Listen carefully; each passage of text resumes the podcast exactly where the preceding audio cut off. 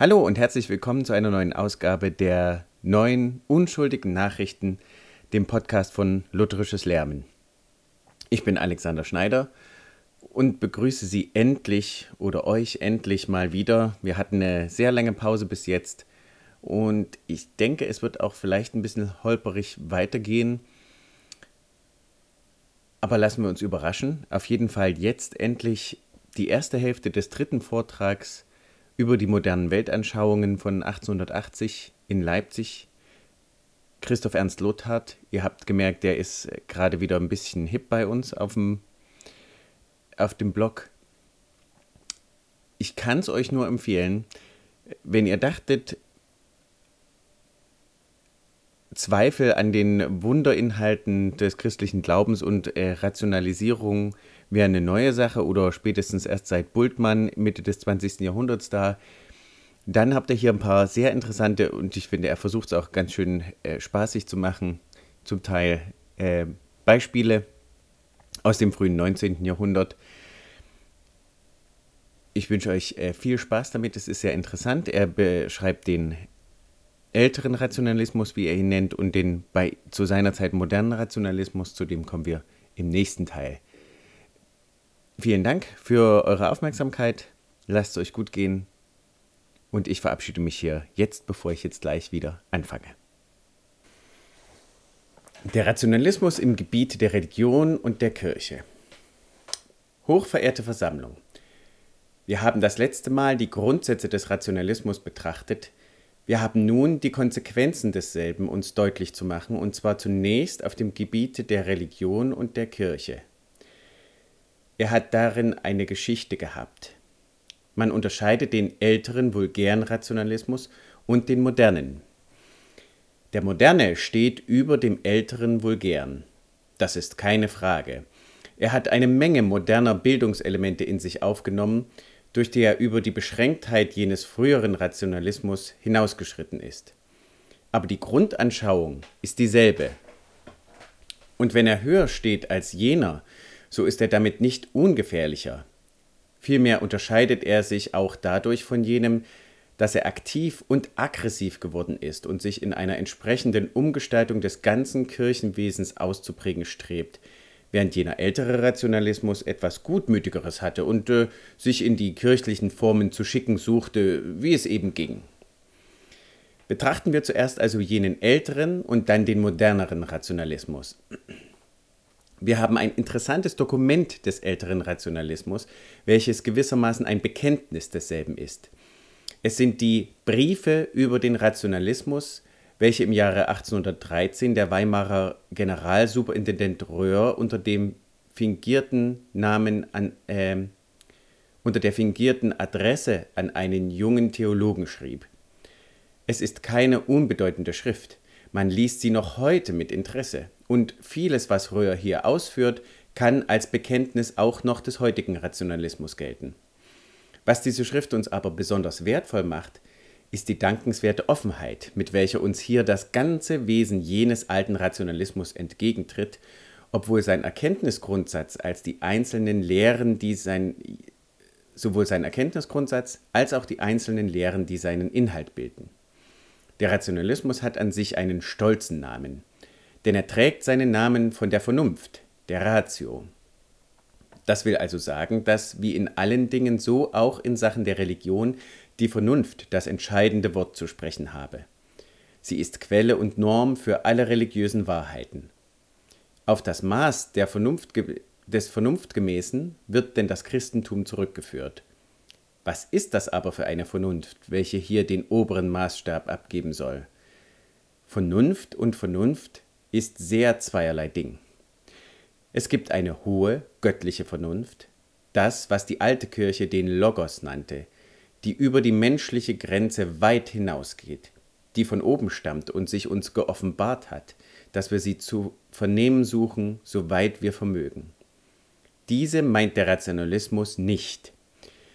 Es gibt auch eine objektive Vernunft in den Dingen und im Gang der Geschichte, die sich vollzieht nach selbsteigenen sittlichen Gesetzen und ihren erhabenen Gang schweigend wandelt, auch durch die Irrtümer und Fehler und Sünden der Menschen hindurch und der wir nachzudenken und sie zu begreifen suchen sollen. Und es gehört zu den schönsten Erhebungen des Geistes, wenn es uns gelingt, sie zu verstehen. Auch diese meint der Rationalismus nicht. Er meint das eigene subjektive Denken des Einzelnen, wie es durch die Vorstellungen der Zeit, in der er lebt, bestimmt ist. Diese Durchschnittsansicht der jeweiligen Generation, was man den Geist der Zeiten, das heißt mit Goethe zu reden, der Herren eigenen Geist nennen kann. Diese ist ihm das Entscheidende, auch in den höchsten Fragen, die Himmel und Erde, Zeit und Ewigkeit betreffen. Dies spricht Röhr in jenen Briefen in liebenswürdiger Offenherzigkeit wiederholt aus. Denn das ist immer und immer wieder bei ihm der durchschlagende Grund für die Verwerfung christlicher Lehrsätze und Überlieferungen. Zitat Das ist wieder meine eigene, vernünftige Einsicht. Zitat Er streitet mit meinen Begriffen. Oder Davon habe ich keinen Begriff. Fußnote 1 Briefe über den Rationalismus bei W. Webel 1813, Seite 17. Der Rationalist, Zitat, folgt bei Gründung seines Glaubenssystems seiner eigenen Einsicht und denjenigen Wahrheiten, die in Bezug auf das Verhältnis des Menschen zu Gott der Scharfsinn vernünftiger Geschöpfe bereits aufgefunden hat. Oder Seite 27. Jesus ist gewöhnlichen natürlichen Ursprungs und die betreffenden biblischen Erzählungen sind Sagen und Mythen. Zitat, weil ich von einem übernatürlichen Ursprunge des Menschen durchaus keinen Begriff habe. Seite 28.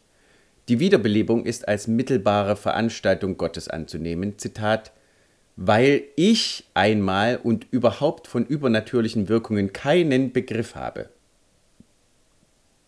Seite 31. Zu den Hauptlehren Jesu und seiner Apostel sind, Zitat, diejenigen Wahrheiten und Sätze zu rechnen, die meine eigene Vernunft zur Gründung eines zur echten Sittlichkeit führenden Religionssystems nötig hat.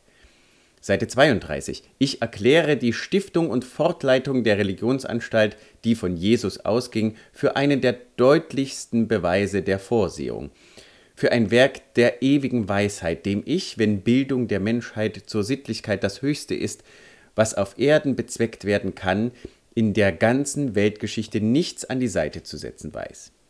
Oder Seite 34. Soll ich nun mein vernünftiges Glaubenssystem in seinen Grundzügen skizzieren? Seite 38. Das Institut der christlichen Kirche ist dem Rationalisten teuer und heilig, wenn auch seiner selbst, seiner Erbauung, seiner religiösen Fortbildung halber dieses Institut gegenwärtig da sein oder aufhören könnte.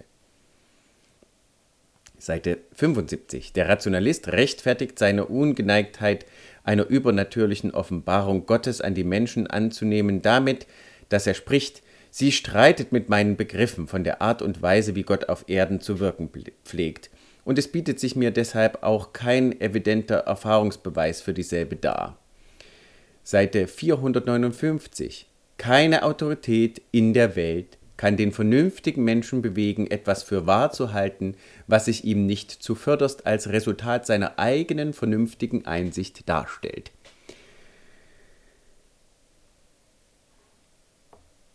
Ende der Fußnote. Und dergleichen, wie wir eben gesehen. Sein individuelles Denken ist das höchst und letztentscheidende.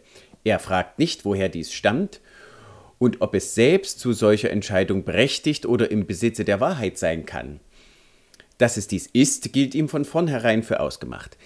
Weil es nun aber ihm in den einzelnen Fragen so oder so deucht, so meint er, müsse es auch allen vernünftigen Menschen so erscheinen. Man kann nicht naiver zur Frage der Erkenntnis stehen. Was sich hierin ausspricht, ist jenes uns bereits bekannte Prinzip der Selbstgenügsamkeit und Selbstherrlichkeit des Einzelnen in allen Fragen der Erkenntnis, angewandt auf die Fragen und Lehren des Christentums, und zwar des beliebigen Einzelnen, auch des beschränktesten Kopfes. Bako von Verulam sagt einmal, man muss den menschlichen Geist zur Größe der göttlichen Geheimnisse erweitern, nicht die göttlichen Geheimnisse zur Enge unseres Verstandes verkürzen. Der Rationalismus ist die Anwendung der umgekehrten Regel. Welches Christentum ergab sich nun aus jenem Grundsatz, welcher das vernünftige Denken des Einzelnen so souverän erklärt? Und hier kommt nun der zweite Grundsatz zur Geltung, der von der natürlichen Güte des Menschenwesens. Die Lehre von der Erbsünde ist ein finsterer Wahn. Sind wir aber nicht sündig verderbt in unserem Wollen und nicht in Irrtum und Dunkel befangen in unserem Denken, sind wir normal, so wie wir ursprünglich aus Gottes Hand hervorgegangen, mit dem Nötigen ausgestattet, äh, dann versteht es sich von selbst, dass wir auch keine übernatürliche Offenbarung brauchen. Wir haben schon, was wir brauchen in Natur, Gewissen, Vorbild und Lehre. Also es gibt keine Offenbarung im eigentlichen Sinn, keine Wunder, keinen Gottmenschen. Wer ist dann Jesus Christus und wozu ist er? Er ist der Weise von Nazareth, das Vorbild aller Weisheit und Tugend, der fromme Rabbi, der den Menschen die heilsamen Lehren der Tugend vorgetragen, sein Leben diesem seinem Beruf geweiht und seine Überzeugungstreue zuletzt mit seinem eigenen Tode besiegelt hat. Die großen Worte, die von ihm berichtet werden, sind auf das verständige Maß zurückzuführen. Es ist nur die orientalische Rhetorik, welche sie vergrößert hat. Die Wunder, die von ihm erzählt werden, sind natürlich zu erklären.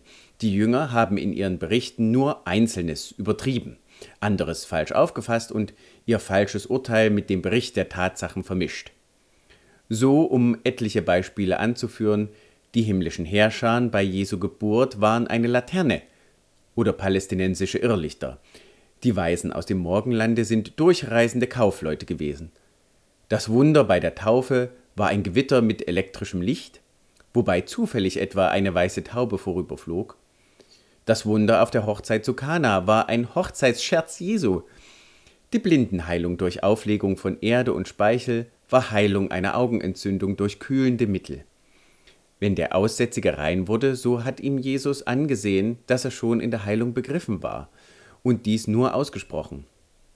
Des Jairus Töchterlein hat er nicht vom Tode erweckt, sondern, wie er ja selbst ausdrücklich sagt, es schlief nur.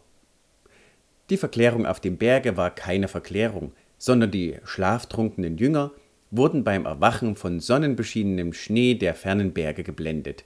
Oder man nahm Gewitter und elektrisches Licht zu Hilfe, wie denn überhaupt Gewitter und Erdbeben oftmals aus der Not helfen mussten. Die Engel im Grabe Jesu waren die weißen Leinentücher, welche die aufgeregten Frauen für Engel ansahen, und was dergleichen sogenannte natürliche Erklärungen noch wehr sein können. Es war besonders Paulus in Heidelberg, der sich einen Namen darin machte. Aber diese ganze Methode ist an ihrer eigenen Abgeschmacktheit und Lächerlichkeit gestorben, wiewohl hier und da auch heute noch Nachzügler davon unter uns umgehen. Nun aber Jesu Tod und Auferstehung. Sein Tod war natürlich kein Sühnopfer für die Sünden. Das wäre ein Ruhepolster der sittlichen Tätigkeit. Sündenvergebung heißt Besserung. Jesu Tod aber war eine Tat seiner Überzeugungstreue und war eigentlich gar kein wirklicher Tod und seine Auferstehung nicht wirkliche Auferstehung. Jesus war in Erstarrung gefallen und ist in der Kühle des Grabes und durch die Wirkung der stark riechenden Spezereien vom Scheintod erwacht und so aus dem Grabe hervorgegangen. Wo und wann er dann wirklich gestorben, weiß man nicht. Er hat sich vom Schauplatz des öffentlichen Lebens in die Stille zurückgezogen und hat seinen Jüngern die Fortsetzung seines Werks überlassen. Auf einem Berge hat er von den Jüngern Abschied genommen. Sie dachten, eine Wolke habe ihn verhüllt, er ist aber einfach auf der anderen Seite des Bergs hinabgegangen. Die Erzählung von der Himmelfahrt ist natürlich auch nur eine Sage, wie die alten Römer auch ihren Romulus in den Himmel entrückt werden ließen. Das ist das mittlere Hauptstück in der Dogmatik des Rationalismus, wie sie noch in den 30er Jahren des 19. Jahrhunderts vom Hauptdogmatiker dieser Richtung Wegscheider in Halle gelehrt wurden. Sie ist das Ergebnis des zweiten Grundsatzes von der natürlichen Güte des Menschengeschlechts. Und damit hängen die Folgerungen des dritten Grundsatzes, dass es vor allem auf Belehrung ankomme, auf das engste zusammen.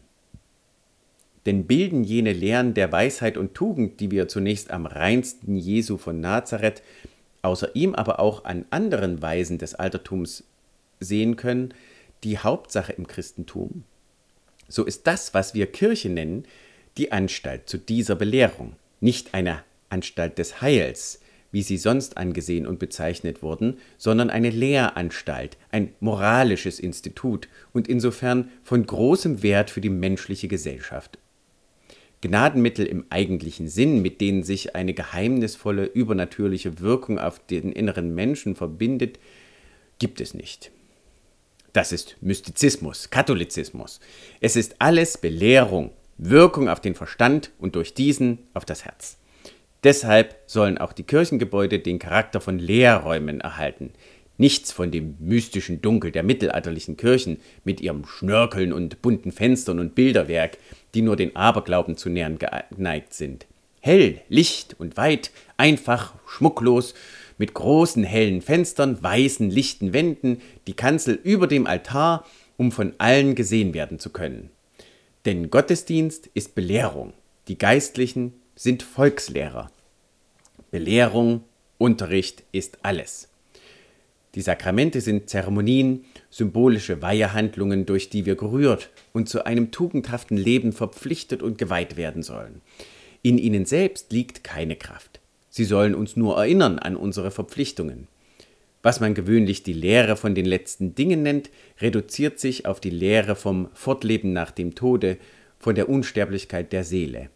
Das ist der Trost an den Gräbern, denn das ist der gütige Vater im Himmel mit uns schwachen Menschen nicht so streng und genau nimmt, das wird uns vor dem Gerichte zu fürchten, dass wir uns vor dem Gericht zu fürchten hätten, wenn wir nur in der Hauptsache rechtschaffen gelebt haben, versteht sich ja von selbst. Und das ist denn der Schluss der rationalistischen Dogmatik. Vielleicht sind bei meinen Worten dem einen oder dem anderen unter Ihnen Erinnerungen aus Ihrer eigenen Unterweisung in der Jugend gekommen. Sie werden nun aber selbst erkennen, diese ganze Dogmatik ist nicht ein Einfall oder ein willkürliches Gebilde Einzelner, sondern sie ist die einfache Folgerung jener drei Grundsätze des abstrakten Individualismus, des falschen Optimismus und des einseitigen Intellektualismus, in denen wir das Charakteristische der rationalistischen Denkweise bereits verdeutlicht haben. Dementsprechend waren nun auch die Wirkungen auf das gottesdienstliche Leben. Vor allem mussten die Gesangbücher der veränderten Zeitrichtung entsprechend verändert werden. Und Sie wissen, in welcher unverantwortlichen und obendrein höchst geschmacklosen Weise diese Veränderungen vorgenommen wurden. Vergeblich protestierte Herders besserer Geschmack dagegen und klagte, von Goethe zu schweigen, selbst Gellert dessen geistliche Lieder doch dem Geschmack der Zeit weit genug entgegenkamen. Dass durch diese Veränderungen den alten Liedern ihre eigentliche Kraft genommen werde. Da mussten sich denn diese alten Freunde unseres Volkes, die es durch manche schwere und fröhliche Zeit hindurch geleitet hatten, gefallen lassen, dass ihnen ein neumodisches Kleid umgetan wurde, mit dem sie sich in der gebildeten Gesellschaft nun sehen lassen konnten dass man Paul Gerhards Befiehl du deine Wege umwandelte in das höflichere Empfiehl du deine Wege, war noch das Geringe.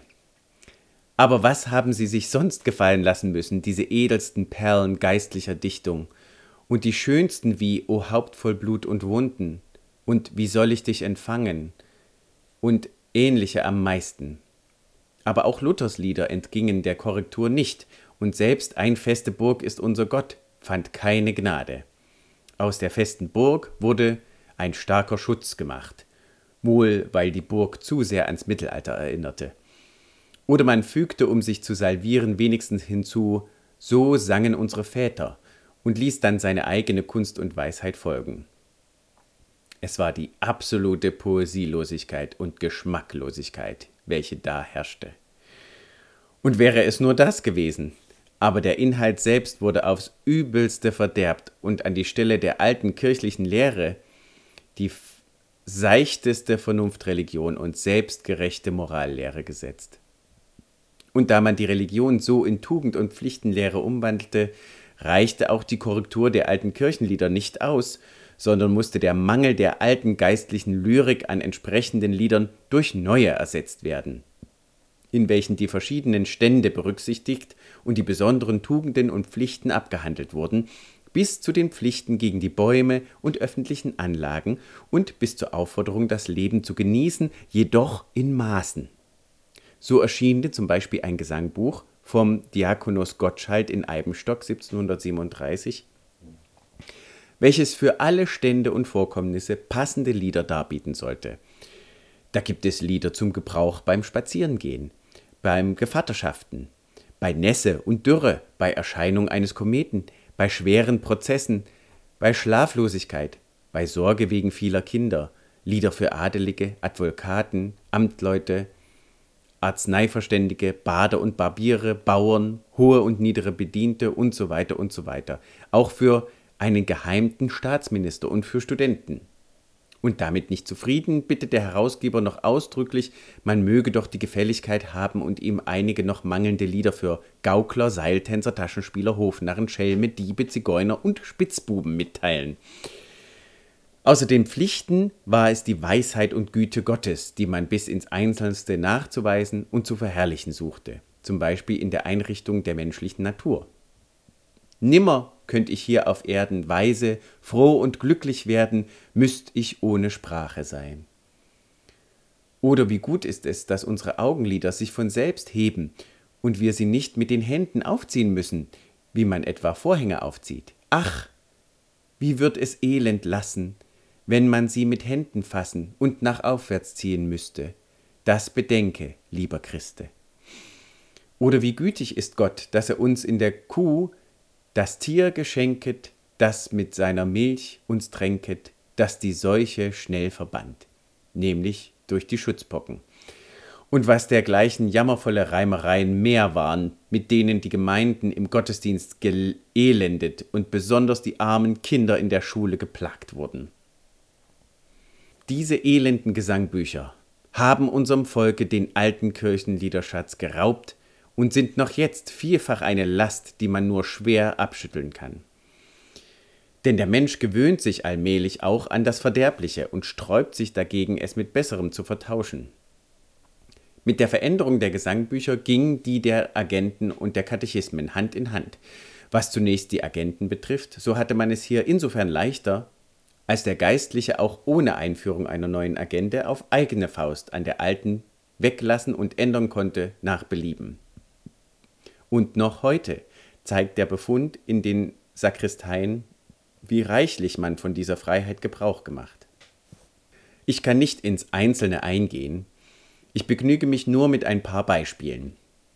So konnte es geschehen, dass ein Geistlicher bei der Trauung in der Agende zu den Worten was Gott zusammengefügt hat, das soll der Mensch nicht scheiden, vorsorglich hinzusetzte, es sei denn aus triftigen Gründen. Wobei er denn etwa an die 17 Ehescheidungsgründe des preußischen Landrechts gedacht haben mag. Aber das war noch ein unschuldigeres gegen viele, viel Ärgeres, was sich die Agenten gefallen lassen mussten. Das stärkste ist wohl jene Änderung, welche ein Kirchenrat Lang in Regensburg mit der Abendmahlsliturgie vornahm, indem er die kirchliche Spendeformel Nehmet hin und esset, das ist der Leib Jesu Christi, umwandelte in die Worte Genießen Sie dies Brot, der Geist der Andacht ruhe auf Ihnen mit seinem vollen Segen. Genießen Sie ein wenig Wein. Tugendkraft liegt nicht in diesem Wein, sie liegt in Ihnen, in der Gotteslehre und in Gott. Ärger und schlimmer kann man im Heiligtum der Kirche nicht hausen. Damals ist ferner jene rhetorische Sentimentalität in den Gebeten und Formularen Sitte geworden, durch die man ersetzen wollte, was an Saft und Kraft des klaren und vollen Bekenntnisses und der alten Kirchensprache verloren gegangen war und von welcher wir uns bis heute noch nicht völlig frei gemacht haben, woran vielmehr auch neuere agendarische Arbeiten noch teilweise laborieren. Was aber die Katechismen betrifft, so erinnern sich vielleicht manche der Älteren unter uns noch jener langweiligen, moralisierenden Arbeiten eines Tischlers, Parisius und wie sie heißen, die man uns in den Schulen zum Lernen in die Hand gegeben, statt des kleinen, lutherschen, dieses Kleinods unserer Nation und nationalen Literatur, der damals als veraltet galt. So lautete, um nur ein Beispiel anzuführen, in einem holsteinischen Katechismus Statt der früheren ersten Frage, liebes Kind, willst du gern selig werden, nunmehr die Frage, Wünschen wir nicht alle vergnügt und froh zu sein? Antwort, wir wünschen alle vergnügt und froh zu sein. Ja, es konnte geschehen, dass im Konfirmandenunterricht Robinson gelesen wurde, wegen des vielen Nützlichen, das aus ihm zu lernen sei. Denn auf das Nutzbare war der Sinn der Zeit gerichtet. Das Predigtamt selbst würdigte man nach seiner Nutzbarkeit und schrieb über die Nutzbarkeit des Predigtamts. Dementsprechend waren die Predigten. Was für Themata hat man aus den biblischen Texten abgeleitet? Vor allem solche, welche dem Bürger und Bauersmann wahrhaft nützlich sein können. Der bekannte Berliner Friedrich Nicolai lässt in seinem Sebaldus Rotanker die nützlichen Wahrheiten predigten, dass die Bauern früh aufstehen und des Viehs und des Ackers fleißig warten sollen, damit sie reich werden. Dem entsprach es denn, dass man aus Anlass des Gleichnisses vom Samen des Wortes Gottes über die verschiedene Beschaffenheit des Ackerlandes predigte. Oder bei der Erzählung vom Wandeln Jesus über den See Galiläas über die Behandlung der Ertrunkenen und was dergleichen geistreiche Themata mehr waren, bis zu den berüchtigten Thematen über Stallfütterung am Weihnachten oder über Grünkohlanbau am grünen Donnerstag oder über den Nutzen des Frühaufstehens und Spazierengehens am Osterfeiertag. Und wenn andere Predigten besser waren, so waren es moralisierende Abhandlungen. Oder sie konnten auch das Thema behandeln, wie der, der Menschheit damit gedient gewesen wäre, wenn sie nie etwas von Jesu Person erfahren hätte. Solche Predigten hatte man freilich aus der früheren Zeit nicht überkommen. So musste man selbst dafür sorgen und Predigtmagazine herausgeben, welche die Geistlichen mit diesem Material für solch fortgeschrittene Vorträge versahen. Daneben suchte man seinen Ruhm etwa in der Obstbaumzucht oder in ähnlichen nützlichen Beschäftigungen, mit denen man dem Landmann dienen konnte. Diese Zeit ist dahin. Sie ist an ihrer eigenen Armseligkeit gestorben. Nur hier und da, etwa in abgelegenen Tälern, haben sich Nachzügler dieses alten Rationalismus erhalten. Aber man würde sich täuschen, wenn man meinen würde, es sei mit der rationalistischen Denkweise überhaupt vorbei. Sie ist noch heute verbreitet und herrschend in weiten Kreisen, wenn sie auch eine andere Gestalt eingenommen und wissenschaftlicher und vornehmer geworden ist als jener alte, hausbackene Rationalismus im Schlafrock und langer Pfeife und auf diesen von oben herabblickt. Und zwar sowohl in der Theologie als auch in den aktiven Bestrebungen im Gebiet der Kirche macht er sich geltend.